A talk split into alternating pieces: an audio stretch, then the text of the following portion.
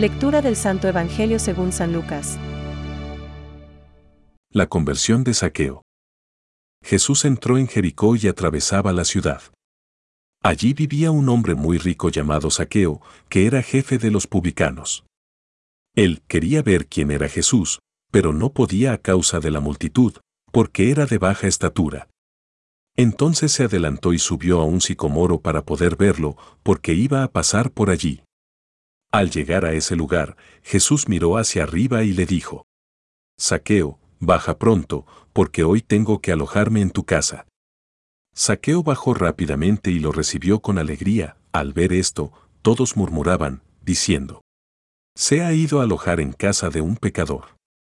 Pero Saqueo dijo resueltamente al Señor, Señor, ahora mismo voy a dar la mitad de mis bienes a los pobres, y si he perjudicado a alguien, le daré cuatro veces más.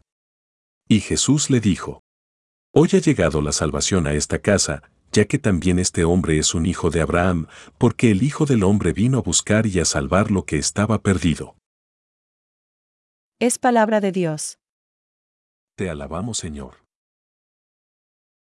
Reflexión. Saqueo, baja enseguida, porque hoy tengo que alojarme en tu casa.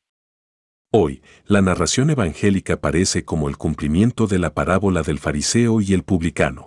Ver Lucas 18,9-14. Humilde y sincero de corazón, el publicano oraba en su interior.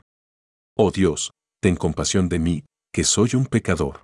Lucas 18:13. Y hoy contemplamos cómo Jesucristo perdona y rehabilita a Saqueo, el jefe de publicanos de Jericó, un hombre rico e influyente, pero odiado y despreciado por sus vecinos, que se sentían extorsionados por él.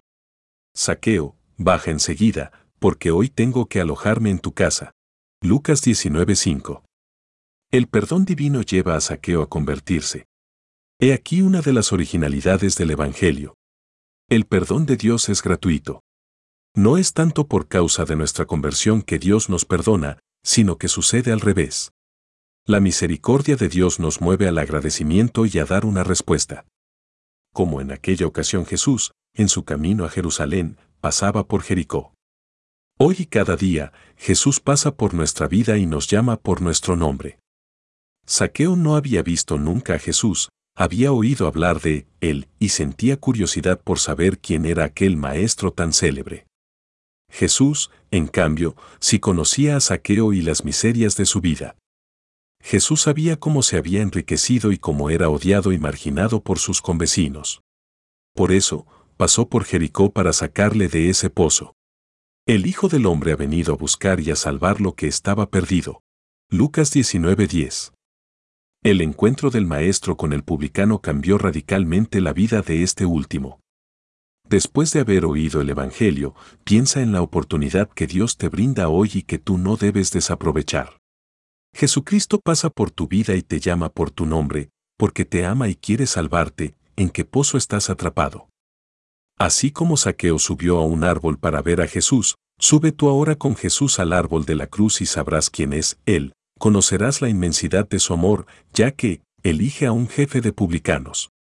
¿Quién desesperará de sí mismo cuando éste alcanza la gracia? San Ambrosio.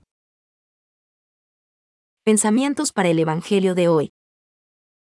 Con la misma rapidez, espontaneidad y alegría espiritual con la que le recibió este hombre en su casa. Que nuestro Señor nos conceda la gracia de recibir su santísimo cuerpo y sangre, su alma y su divinidad. Santo Tomás More. En la casa de Saqueo, desde ese día, entró la alegría, entró la paz, entró la salvación, entró Jesús. Francisco. Durante su vida pública, Jesús no solo perdonó los pecados, también manifestó el efecto de este perdón. A los pecadores que son perdonados los vuelve a integrar en la comunidad del pueblo de Dios, de donde el pecado los había alejado o incluso excluido. Un signo manifiesto de ello es el hecho de que Jesús admite a los pecadores a su mesa, más aún, él mismo se sienta a su mesa. Catecismo de la Iglesia Católica, número 1.443.